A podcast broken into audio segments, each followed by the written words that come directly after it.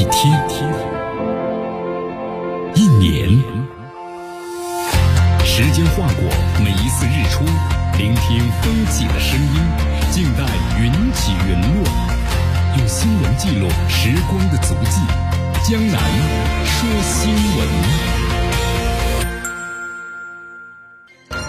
这里是江南的为大家所带来的江南说新闻，继续锁定 FM 九十六点七绵阳广播电视台新闻广播，继续关注我们的节目。先来关注一下今天的天气情况，最高温度呢九度，最低温度是六度。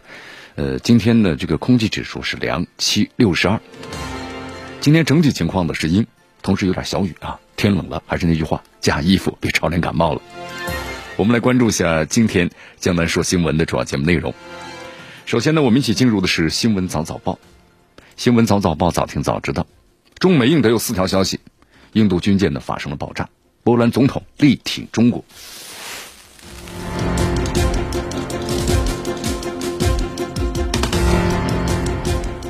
今天的今日话题，江南和咱们收机前的听众朋友们将一起聊一聊。中国、俄罗斯、伊朗要举行的联合军事演习，欧亚铁三角逐渐成型，具有四大的战略意义啊！怎么去理解呢？大话体育，好，今天大话体育呢，咱们要说一下中国国家队啊。目前咱们中国呢，现在二十三岁的这个政策呀，得到了普遍的认可，培养效果呢非常显著。同这三名规划球员呢，毫无疑问是国足呢抢分的希望。中国女足小组赛呢不会遇到太多的困难，考验呢是在淘汰赛。好，以上就是今天江南说新闻的主要节目内容。接下来呢，我们就一起进入新闻早早报。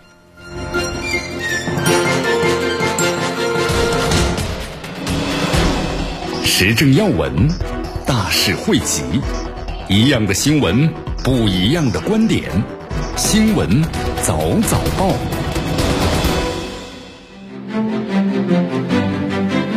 新闻早早报，早听早知道。一下时间呢，欢迎大家去锁定和关注江南呢为大家所带来的 FM 九十六点七绵阳广播电视台新闻广播，继续呢关注我们的节目。好，咱们来说一下啊。中美印德有四条消息，哪四条消息？咱们先说第一条吧。哎呀，这二零二零年呢，确实是不太平的一年呢。你看这二零二零年，啊，不是二零二零年，咱们二零二二年啊，才过去，看这时间才半个多月的时间，这世界上呢就发生了，你看哈萨克斯坦局势突变，美国俄罗斯谈判的破裂，汤加海底火山的喷发，对吧？都是大事件，整个的国际局势啊动荡不断。我们说。这些事情的发生呢，又增添了新的变数，还有混乱。在昨天的话呢，中美德印四国呀，各传了一条值得关注的消息。咱们先说一下这个印度。你看最近这段时间，这个美国、英国等国呢，一直在不断推动，就是所谓的重返亚太的战略。我们说这个印度呀，是大受青睐和重呃和器重，对吧？哟，这印度我们说之前的话呢，觉得这是他一个发展的好机遇啊。那美国和中国战略竞争，好。那我印度的话呢，可以收获这个市场啊，你看特别制造业，对不对？那其他的国家，那就在这种重压之下，那有的国家把工厂呢就迁迁往了其他的国家。你比如印度，它就呢推出了大量的一些红利。但是印度现在呢，很多厂家发现有个问题，就整个的环境它不不稳定，你看经常会发生这个工人呢打砸抢这个事件，或者说它一些外部的因素。那么造成这些工厂不能够稳定的生产，啊，所以说这是印度的一个大的环境的问题。那么同时，现在这个莫迪政府呢，也在军事上我们说厉兵秣马。你看对外的话，像这个美国、俄罗斯、英国、法国啊，采购这个大量的军备。那么在内部的话呢，我们说现在发展的军工业，建航母啊，建军舰等等。我们说现在你感觉印度是厉兵秣马之际，突然一个坏消息传来了。昨天啊。印度海军呢发表了声明，说位于这个孟买的海军造船厂发生一起爆炸事故，有一艘呢名字叫做是兰维尔号的驱逐舰，这个舱内啊发生爆炸，结果造成三人死亡，多人受伤，而且还有数名伤者，情况呢据说是非常的紧急。好，目前这艘兰维尔号驱逐舰发生爆炸的话呢，没有波及到其他的军舰，目前的话呢还不太清楚原因。呃，印度海军已经下令了成立调查委员会了，目前正在进行事故的调查。播车里向大家说一下啊，这个兰维尔号驱逐舰呢，在印度的海军当中是有故事的。什么故事呢？年纪最大的驱逐舰了，它最早是由这个苏联就是为海这个印度海军打造的，所以一算下来都几十年了，对吧？那毫不夸张的说，这艘军舰呢，已经是要到了该被淘汰的时候了啊。这艘兰维尔号驱逐舰呢，其实不是第一次出事了。四个月前，据说这艘军舰呢去参加这个美印日澳共同举行的马拉巴尔这个军演的时候，就发生过火灾。那次火灾有四名船员呢被烧伤了。你看，发生火灾之后呢，不得不提前退出军演，啊，后来就返回孟买的海军造船厂进行大修，啊，但是没想到祸不单行啊，维修期间呢，该舰又发生爆炸，你看造成了三人死亡。所以咱们要说的是，四个月的时间里头连续发生两次重大事故，不是巧合呀。我们说印度现在很多装备都很老化呀，但有很多的一些那故障可以有患，对吧？你你发生火灾的时候，没准就为了后来的爆炸有隐患。那么第二也可能是这个造船厂的工人操作不当，直接引发了爆炸。那么如果工人出现失误，是很有大概率引发爆炸的，因为该军舰呢正在维修嘛。同时也不排除在印度某些激进组织或者印度的反政府武装的导致了这次大的爆炸。你看上一次这个兰维尔号发生火灾的时候呢，印度这个军方就怀疑说不定有人在纵火呀，人为破坏，但到现在的话呢都没有调查清楚。所以说，两起事故接连发生啊，而且都在这个兰维尔号身上。那想想，似乎是偶然，但似乎又好像不是偶然，啊。我们说，从印度啊，至今呢，使用了几十年的军舰中看出啊，印度的军工系统呢，它的整个产业还是非常的薄弱。你看，印度以前造的这航空母舰，然后呢，造的飞机、造的坦克，都是很很难的列装部队。为什么呀？问题太多了，就它整个的工业基础太差。那么一装了，我们说军舰这个东西啊，它不是像堆积木一样堆起来，堆完之后的话，可能还互相干扰，还有共振，各种问题都有，啊，所以你装完之后发现有问题太多了，一直无法交交付到这个部队上。那么印度呢，我们说了，不管是制造还是在维修方面啊，都有一些这问题，所以说现在呀，我们说印度还不具备呢和它野心相符的军事实力啊。你看，强行现在虽然是大力的购买这个军备。但是呢，我们说强行厉兵秣马、穷兵黩武，呃，一句话只会导致更多的悲剧发生。所以说，印度现在呀，应该是多谈谈的如何抗击疫情，如何呢恢复经济和民生啊，给民众多谋一些这个福祉。我们说这才是这个莫迪政府的当务之急。如果一味的啊老是和英美的等国为伍啊，那迟早会把印度推入到深渊。所以说何去何从啊，孰轻孰重啊？莫迪三思一下吧。好，江南再为大家说一下啊，目前处于内忧外患的美国，你看，在这个美国的话呢，像这个新冠，那就是这个奥密克戎，我们说变异毒株啊，目前的话，在这个全美范围之内肆虐。目前这个美国的累计的确诊人数高达是六千八百七十六万了。你看最近这一周，江南看了一下美国公布的数字来看，平均呢每天超过八十万，这疫情完全失控了啊。呃，同时，这个美国疾控中心呢还发布了最新的数据。从疫情开始以来，美国已经有百分之至少的二十的人那么确诊或是得新冠了。我们说美国的人口呢，也就三三亿多嘛，百分之二十意味着每五五个美国人，那就有一个人呢是确诊了。你看现在我们说这个美国人的确诊人数太多了，导致他各地的医疗机构那都已经不堪负重了，什么口罩啊、呼吸机啊，还有这个防护服等等，那都是严重的紧缺。我们说这个美国要，医疗资源本身是全世界最强大的了，但是现在你看看，都面临着要崩溃的这么一个状态了。所以说，美国如何度过这个难熬的严冬啊？还有就是，除了疫情之外，你看各种天灾，是不是？美国多个州接连的这个冬天的暴风雪，有四个州啊，佐治亚州还有北卡罗来纳州等四个州宣布进入紧急状态，连这个相隔不远的佛罗里达州还在遭受呢这个龙卷风的侵袭。同时，这个美国在西海岸地区啊，因为这汤加火山喷发嘛，受他们的影响，那么也迎来了近十年来最大的海啸危机。所以说，美国现在感觉是内忧外患。那么，总统拜登的情况呢，一点都不容乐观。我们说，现在这美国遭遇了新的一一系列的这危机啊。那么，美国白宫有没有能力把它扭转这个局面呢？我们说，目前拜登的支持率非常低，已经降到了百分之三十三了。这是作为这个美国的总统啊，历届来说，就是在执政一年，你看看这个支持率呢这么低，创下了一个新的纪录啊。我们说这个拜登在出任总统的一年时间里啊，美国媒体报道说有超过四分之一的时间都是待在老家，同时拒绝公布呢访客记录包括行程。你看美国民众挺不满的，因为目前美国人呢正处在呢，咱们打个引号吧，水深火热，对吧？经济又不好，然后又是个新冠疫情，但是拜登呢，怎么老老窝在家里头不管不顾啊？一句话呀，水能载舟也能够覆舟。我们说美国现在处境呢很糟糕，那么身为总统的拜登呢就越容易成为啊问责的对象。你看现在这个拜登呢，我们说了，他真的是喋喋不休啊，跌倒的跌啊。这个支持率的话，就表明美国人现在对拜登呢确实是非常的失望。所以说，你看现在他的以前这个竞争对手特朗普不抓住这样的机会嘛，不断的在反击着嘛。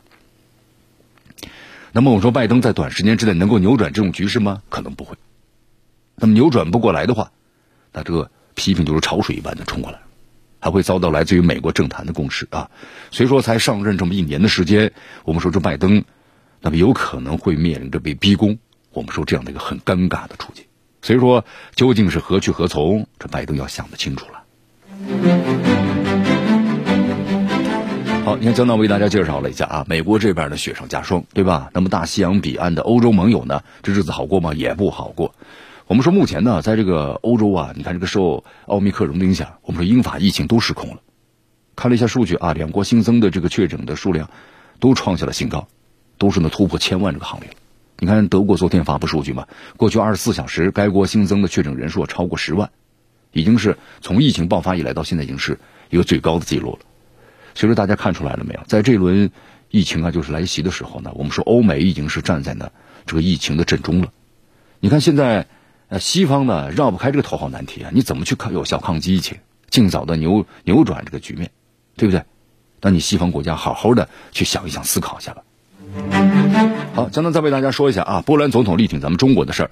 呃，昨天的话呢，波兰这个政府呢宣布，那么总统的杜达将出席是二零二二年的北京冬奥会，同时强调啊。说波兰是个主权国家，可以自主的决定。我们说这个美国一直在影响着这西方国家，那就是要跟他一样啊，来抵制这个和反对呢北京的这个冬奥会啊。但是我们说有不少的国家还是呢自己的站了出来啊，那么力挺中国。你看波兰就这么说了吧，我是一个主权国家，我可以自主的决定对中国的政策。那言下之意，那就是 暗设这个美国呀。如果只是为了取悦呢美国而和中国交恶，不符合波兰的国家利益，同时呢还不利于国际局势的稳定，这话说的太正确了。好，咱们也介绍一下啊，其实波兰这段时间的话呀，一直在寻求呢和咱们中方的合作。我们说波兰呢，它在这个地理位置啊是具有优势的，就他想提升一下他在中国和欧洲啊扮演一个什么呢？就是贸易这么一个角色。我们说，在波兰之前的话呢，俄罗斯总统普京，还有巴基斯坦的这个总总理就是伊姆兰汗，还还有这个蒙古国的总理呢，奥云阿尔登，还有联合国的秘书长等国际领导人呢，都纷纷表示，就是要到中国呢来看这个冬奥会啊。呃，印度、韩国、叙利亚，还有法国、德国等国也表示呢对冬奥会的支持。所以说，江南总结一下啊，我们说公道是自在人心的。你看，像这个美国的霸权主义，你是终究不得人心，而且走不长久的。啊，所以说你看现在国际社会啊对中国还有广泛支持嘛？那你这些啊美国、英国等国，你这种不轨的图谋，它就是四个字啊，失败告终啊。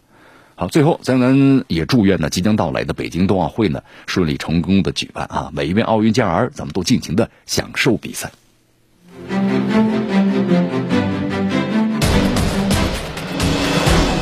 时政要闻，大事汇集，一样的新闻。不一样的观点，新闻早早报。好，江南呢再为大家呃介绍一下，昨天呢有这么一件事儿，就是土耳其的输油管道呢被炸了。哟，这到底怎么回事呢？有一句话这么说的：“常在河边走啊，哪有不湿鞋的？”我们说土耳其呀，其实最近这几年它的这个呃发展和动向啊和表现来看的话呢，呃非常喜欢游走于悬崖边上，对不对？那么这次有点感觉是踢到这个铁板了。呃，今天看了一条这下新闻啊，这条新闻这么说的：，呃，土耳其表示，地处呢土耳其南部通往伊拉克的输油管道啊，就突然被炸了。这个发生爆炸之后呢，现场是黑烟不断，这火光啊也照亮天空。土耳其的消防人员呢参与灭火，两个小时之后啊，这个大火被扑灭了。但土耳其呢付出了沉重的代价。根据了解的话，这个被炸的输油管道呢全长是六百公里。我们说这几年吧，这个输油管道呢没少被炸。那么谁给他炸的？都是武装分子。啊，一般来说呢，被炸的都是伊拉克境内的管道，但是这次呢，这个管道啊是在土耳其境内。我们说以前的话，这种情况呢，相对来说是非常少的了，几乎很难见到。目前的话，土耳其军方也在调查嘛，就是还不知道幕后黑手是哪一个呃派别的武装组织。那一旦是知道的话，我们的土耳其的风格肯定要要会报复了，对吧？那目标呢可能会直指这个库尔德武装。我们说从这个二零二一年开始啊，土耳其呢没少不宣而战。你看，在这个叙利亚的北部，还有伊拉克境内的发起攻击，对不对？呃，重创这个库尔德武装。我们说这种军事打击的话呢，难免要伤及到平民。还有巴沙尔啊，伊还有拉克的总理米啊卡迪米都警告过土耳其，但埃尔多安呢，我们说这是一个强人呢啊，根本就不搭理。所以说这次呀，这个管道呢，不知道是被谁炸的。我们说袭击者的用意很明显，他就是报复你土耳其嘛。我们说土耳其的话呢，你看他周围。比如叙利亚也欺负过，对吧？也打过伊拉克，也打过亚美尼亚，还挑衅过美国啊！几天前还警告了俄罗斯。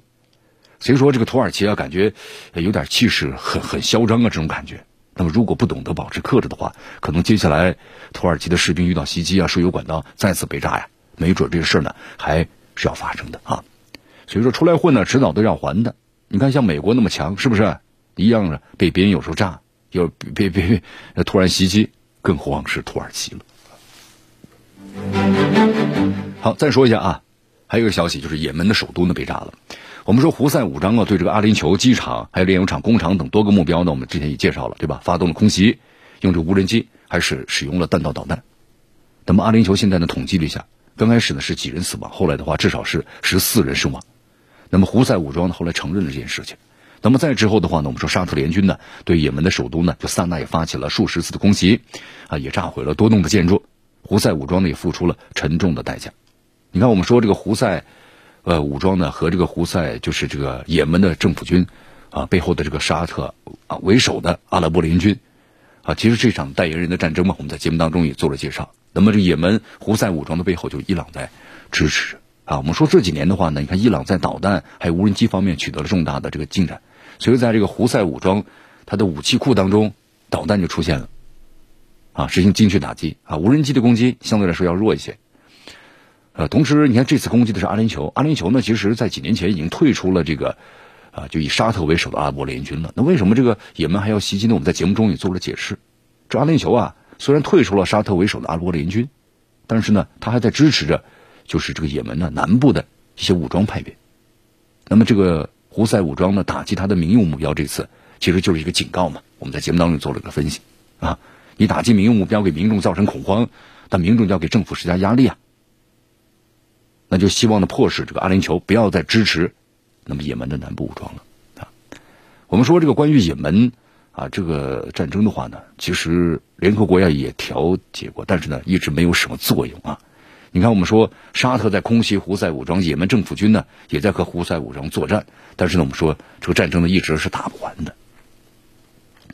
哎呀，现在呢，我们说维也纳谈判的悬而未决啊，普京呢要和这个伊朗的总统呢来西会晤了，那么中东局势呢突然又升级了，我们说这并不是什么好消息啊。你看这打来打去有什么意思啊？对吧？最遭殃的是谁呀？无辜的民众，这炮弹不长眼呐，轰炸过后难民的数量肯定又会增多。好，咱们再说下面的一条新闻。嗯，昨天最新消息啊，法国士兵被炸了，怎么回事呢？地点在哪呢？在这个布基索法纳，至少有四名的法国士兵啊，士兵的受伤了。是法国军队啊正在执行军事任务的时候呢，突然发生了爆炸。那目前看来的话呢，有点像这个伊拉克。你比如说像这个美军在巡逻时候突然遭到这个袭击啊，突然这个爆炸。那么这次武装分子呢，还是提前布好局的啊。我们说，在这个去年的时候，法国军队啊，在这个尼日尔呢也遭遇到袭击了。但是我们说，毕竟法国军队啊，它是占据主动的啊，从这个装备、通讯各个方面，它都是领先的，所以武装分子被打得毫无招架之力。我们说这些年吧，你看，在这个非洲极端的分子呢越来越多了，就越贫穷的国家呀，它越极端，有些这个组织啊。那么法国相对实力在下滑，法国军队啊没少在非洲遇到袭击。但是法国为他为什么要待在非洲呢？他不愿意占这个首缩啊，要增加他的影响力。你看，我们说在以前非洲不少地方都是法国的殖民地嘛，后来逐渐独立了之后，但是法国呢还在当地有影响力的。那么马克龙呢警告这个俄罗斯，就必须让这个就是俄罗斯的这个雇佣兵啊要离开利比亚。那么俄罗斯呢不得介入撒哈拉的冲突。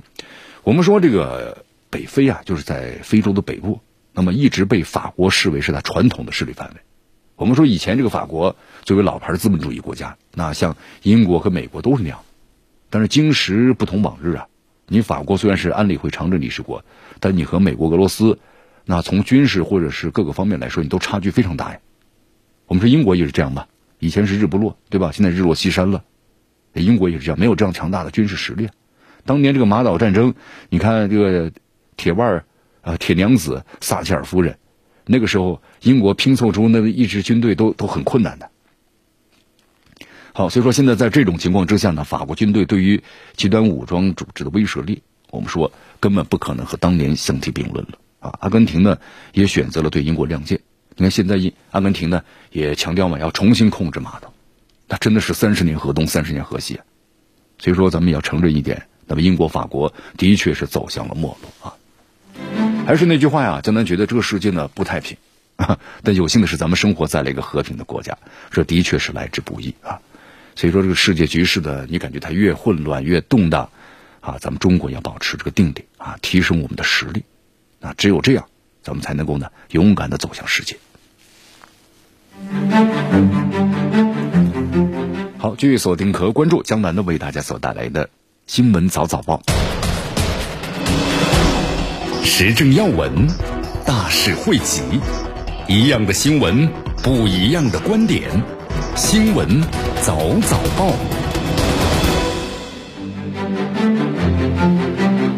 新闻早早报，早听早知道一下时间呢？欢迎大家继续锁定和关注江南呢为大家所带来的 FM 九十六点七绵阳广播电视台新闻广播。咱们说一下这美国总统拜登啊，刚才谈到了他。啊，现在支持率呢确实很低。这拜登现在，哎呀，一年了，年纪也大了，感觉有点心有余而力不足这种感觉了，是吧？是不是有点心灰意冷了呢？我们说这拜登上任一周年呢，你看看，感觉没有带领这美国走出困境，反而感觉美国各个方面都不好，有点走日渐的衰落了。你看现在各国的专家们呢，对美国未来的发展呢，都是给出不好的预测。我们说在。呃，在这个昨天的话呢，是拜登就职一周年的日期。根据最新的这个民调显示，你看这一年的时间里，大多数的美国民众对这个拜登好像还是非常失望的啊。拜登支持率呢，你看一路暴跌。刚才介绍一下，只有百分之三十三吧。那么这个拜登呢，我们说和美国前总统特朗普一样，上任的第一年里，民意调查都最糟糕啊。这特朗普当时上任一年也是排在最后，当然。咱们说了啊，拜登才上任的时期啊，美国公民对政府的态度有过升温，啊，后来稳定在支持率是百分之五十四，但现在你看三十三了。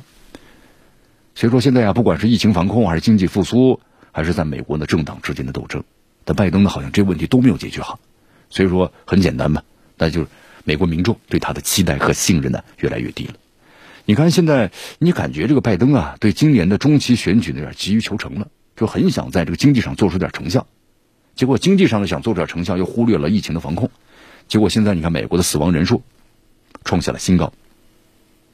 所以说，美国媒体你看称这个拜登上任的第一年是史诗般的连败。现在只有百分之二十五的民意调查显示呢，是美国人就这么四分之一的人口支持拜登政府，那么有一半以上的人对拜登政府也感到呢非常的失望。我们说。那拜登，你和民主党在未来的选举中啊，这样的支持率那是充满了坎坷呀。我们说拜登个人情况呢很不乐观，整个美国的发展都存在很多的问题。你看，包括去年从阿富汗的撤军，是不是？美国在国际上丧失很多影响力，撤的太狼狈了啊，也没有提醒这个盟友，那盟友呢心中都是意见。新加坡媒体呢也说了，说阿富汗呢已经是沉重打击了美国，那么乌克兰的危机很可能再会呢再度的上演。所以说，这个拜登政府呀，让美国呢在欧洲的名声受到了很大的打击，啊，你看现在韩国也开始对美国进客观评价了吧？韩国媒体这么说的，他说这个美国的实力和地位啊都在堕落，还想方设法的打击中国，但不被中国呢当回事还有就这两天我们看新闻啊，朝鲜的连接发射导弹，我们说朝鲜发射导弹的时候，它的用意呢就向美国示威啊。那么伊朗呢对美国的态度也非常强硬，啊伊朗你看出你美国人几线作战，你以为你美国是三头六臂啊？那美国在目前国际形势来看的话呢，的确受打击不小。你感觉这美国好像四处的树敌啊，对不对？面对美国这样的一种衰弱的趋势，越来越多的国家就开始站起来了，对吧？不惧怕美国，我要独立啊！我不受你牵制，不受你美国影响。嗯，简单看了一下这个俄罗斯媒体这样写的，说如今不少美国专家对美国未来的局势感到很担忧，认为美国呢可能会一路衰落下去。而且现在在美国呀，党争很厉害，民主党和共和党之间争斗，而且美国呢目前没有任何人、任何党派能够带领美国走出困境。你看，我们说去年这个国会暴乱的事件是吧？国会暴乱，那美国国内呢，我们说这种撕裂的这么一个现状，有疫情上的问题，有经济上的难题。所以说，在很多专家呀当中就预测啊，说美国可能要爆发这内战，哈，那么国内分裂的政治，这才是美国最大的麻烦呢。这拜登这一年来失败，有内外的因素嘛？比如他接手美国的时候呢，正是新冠疫情爆发的高峰期，当然这是一个原因，但是也不能掩盖你拜登处理问题啊。我们说能力呢还是比较弱。拜登呢虽然急功近利，你看一上任就签署了十七份的协议，但是。你仔细看看这些协议呢，还是没有解决目前呢美国的难点和痛点。我们说美国的衰落呀成为事实了，但是美国现在最缺乏的呢是真正有能力就带领他们呀摆脱困境的人。就你不解决美国现在国内的撕裂的这个问题，让他们团结起来，你很难让美国重回巅巅峰的状态，这是肯定的啊。但是美国现在的重点怎么样呢？只好是转移矛盾呢。你国内解决不了问题，那拜登就只好呢转移矛盾。你看现在把乌克兰问题作为一个焦点。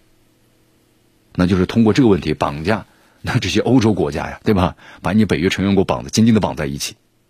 那一旦是这个乌克兰问题升级了，那真的是发生这个战争了，乌克兰和俄罗斯打起来了，那你首先遭殃的就是这个欧洲北约呀。那些成员国们那害怕呀，对不对？得需要美国的保护了。所以现在呢，美国一意的要炒作乌克兰的问题啊，就是要把这个欧洲的盟友们紧紧的笼络在自己的周围。好，最新消息啊！昨天这个美国高国务院的一位高级官员宣称说，美国政府呢在二零二一年十二月批准了向乌克兰提供的两亿美元的额外的防御性的安全援助。你看，又开始给钱给物，就是要把这个问题呢给你炒热，就一定要让这个乌克兰啊俄罗斯紧张的对峙要延续下去，因为这样的一种紧张对峙，那么有利于呢这些北约的国家那紧紧的要要要要团结在这个美国的周围。那一旦发生战争，这欧洲国家都要。收集羊齿啊，我们说了啊，那么同时呢，我们说现在俄罗斯啊，关于这个美国和北约还围绕乌克兰的问题呢，我们说非常非常的紧张。你看现在俄罗斯和乌克兰双方都在边境呢部署了大量的这个人军事装备还有人员啊。美国和乌克兰又声称说俄罗斯随时要准备入侵，对吧？所以说美国在不断的炒作嘛，他炒作的目的就是要把这些欧洲的国家、北约成员国，那就是要聚焦在我的周围。啊，这他最主要的事情。我们说之前的话呢，你看，因为这个特朗普时期，啊，对他的这些盟友们呢，那简单粗暴，所以关系上有这个隔阂了。那么通过这样的方式，他就把他们呢一样笼络在这个周围。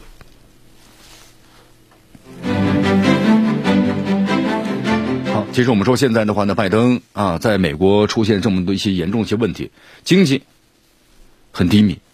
同时，新冠疫情呢完全得不到这个控制啊！这种情况之下呢，我们说依然还是简单粗暴的延续了。你看特朗普时期的外交政策啊，对待中国呢还是采用这种大国外交的手段，那就是压制你。你看我们说，呃，美国现在的话对中国的这样一种呃外交策略还是没有太大的变化。你看昨天这个拜登在记者会上啊，就是总结了，因为刚好一周年嘛，上一周年嘛。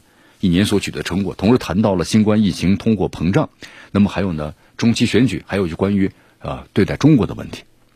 那么谈到中美贸易的时候呢，拜登表示他没有做好准备放宽对中国商品的征收关税的那么相关的措施。那么同时呢，他也谈到了就是关于就是解除中国的一些关税，他说现在还没有到那一步，对中国的压制，也就是说呢还在继续进行当中。我们说这美国呀，它的经济方面呢，把制造业全部放出去了啊。它美国又现在最发达一个服务业嘛，努力创造它的服务业。那么同时，在这个高精尖端的技术方面呢，那是牢牢的掌握在自己的手里。你看，它对中国的压制，它可能最有效的，那就是控制中国这方面的高精尖端的一些技术，比如说像这个芯片，那么对中国企业进行一个压制啊，确实这一招呢还是挺有效的。但是我们说从另一个方面来说，也激励中国，那么在这方面呢要奋起直追。我们说，当然，这些芯片的研制的话呢，它是需要时间的。你看，咱们中国可能用三个五年，我们说就能达到一定的这个水准了，所以要有一个时间的。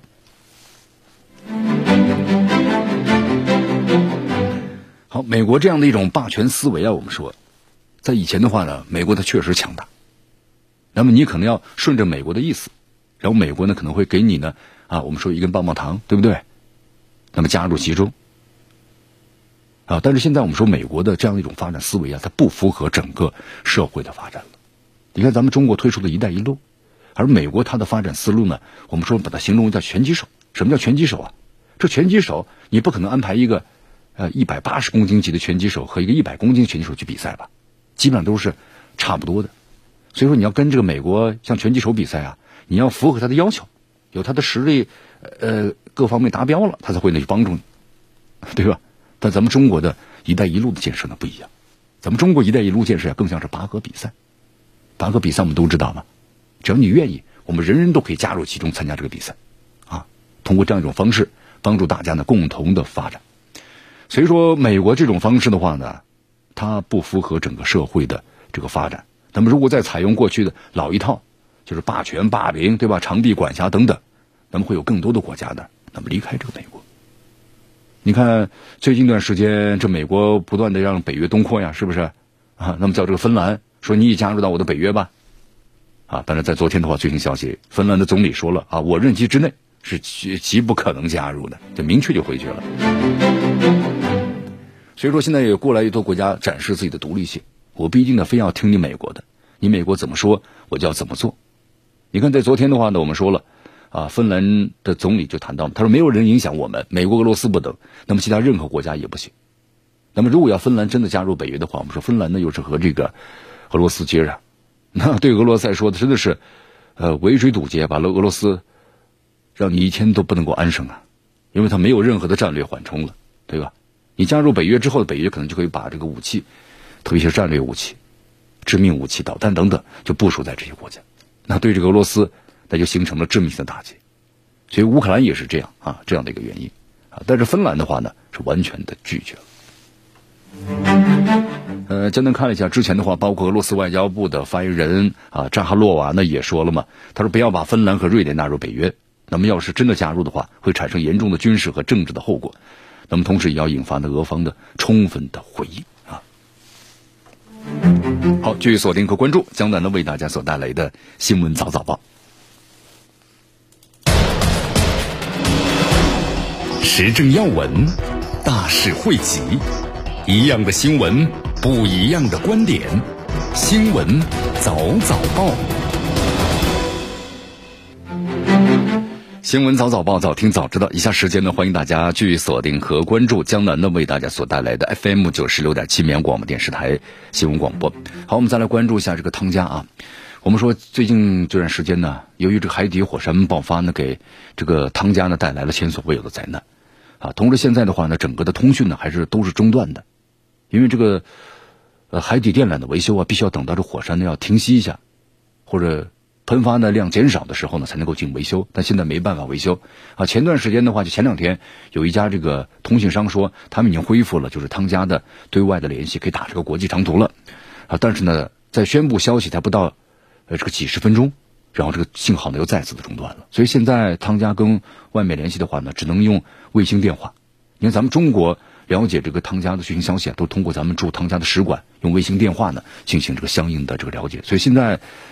啊，由于这通信中断呢，造成他很难得到外界的救助。但咱们中国，你看外交部表示，我们已经是在第一时间就收集了一批紧需的物资，已经是交给了这个汤加了。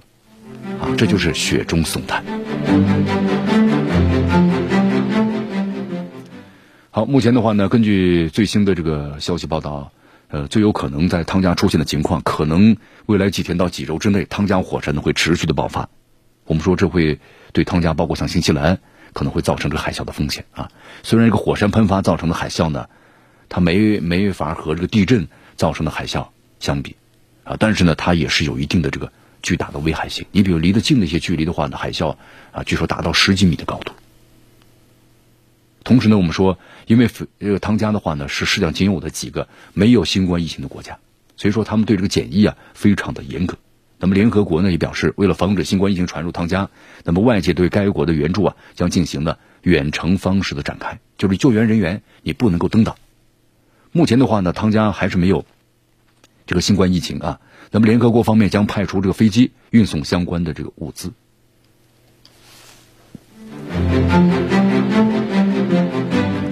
好，根据最新的消息啊，汤加就是首相府呢发表的最新声明，目前的话有两名汤加人，还有一名英国籍的女子，在这次的海啸中遇难了。啊，因为最高的这个海啸呢，我们说高达十五米，所以有些岛屿的话呢被冲击冲击了。目前该国地势较低的，比如说马奥岛，所有的房屋啊已经是被摧毁了。那么同时现在的话呢，对有些这个岛屿受灾很严重的，那么民众的话也也进行了疏散的工作。啊，同时目前的话呢，正在努力恢复电力的供应，同时也正在评估啊火山爆发和海啸给汤加带来的这个相关的损失。好，同时现在世界，我看各国媒体呢也报道了一些关于来自于汤加的这个消息。啊，目前的话我们说，因为这个汤加和外界联系啊，通过唯一一条海底的通信光纤，但这个光纤的话，在火山喷发之后啊，它已经是电缆的断裂了。所以说现在要恢复的话呢，可能要需要两周或更长的时间，要等这个火山的喷发量稍微小一点，啊，才能够进行这个维护。目前的话呢，简单看了一下，就来自于澳大利亚的社交媒体的，还有有有几组这个照片，就是是一位澳大利亚的公民，他的这个阿姨啊，就是呃费奥拉玛丽安库普从汤加传来的照片。那么照片中呢，在汤加已经部分的居民回到了啊这个家中。同时，在清除的道路上的尘灰和碎片了。目前这个重建工作呢，也正在进行。嗯，还有就是关于这个饮水的问题。我们说现在饮水问题啊，是就是汤家居民现在最大的一个难题了。啊，由于这个火山喷发之后，火山灰啊，你看家中的包括水箱，包括呃，基本上都是被这个火山灰给污染了，所以目前无法的饮用。呃，同时现在的话呢，就是整个一些国家、国际组织的援助，就有有饮用水。啊，发电机等相关的设备啊，已经是送到了这个汤家，啊，准备向其提供的以淡水为主的救援物资。这是这个现在汤家呢最急需的。因为包括咱们，呃，国内和咱们中国驻汤加的使馆联系的时候也谈到了嘛。目前咱们中国汤加使馆呢也在进行雨水的收集，啊，雨水收集。以前购买过很多的大瓶的就是矿泉水，那么也有物资的储备，那么能够呢，呃，至少三到六个月没有什么问题。同时在收集相应的这个雨水，那么也可以呢。度过现在这个难关。好，以上就是我们今天的新闻早早报的全部内容。那么接下来我们就进入今日话题啊。今日话题将能谈为大家讲讲，呃，中国、俄罗斯、伊朗要举行这个联合军事演习了。那么这代表着什么呢？啊，可能就有四个战略意义。那么亚洲的，我们说亚洲和欧洲的铁三角呢，逐渐成型了。好，那么以下时间我们就一起进入今日话题。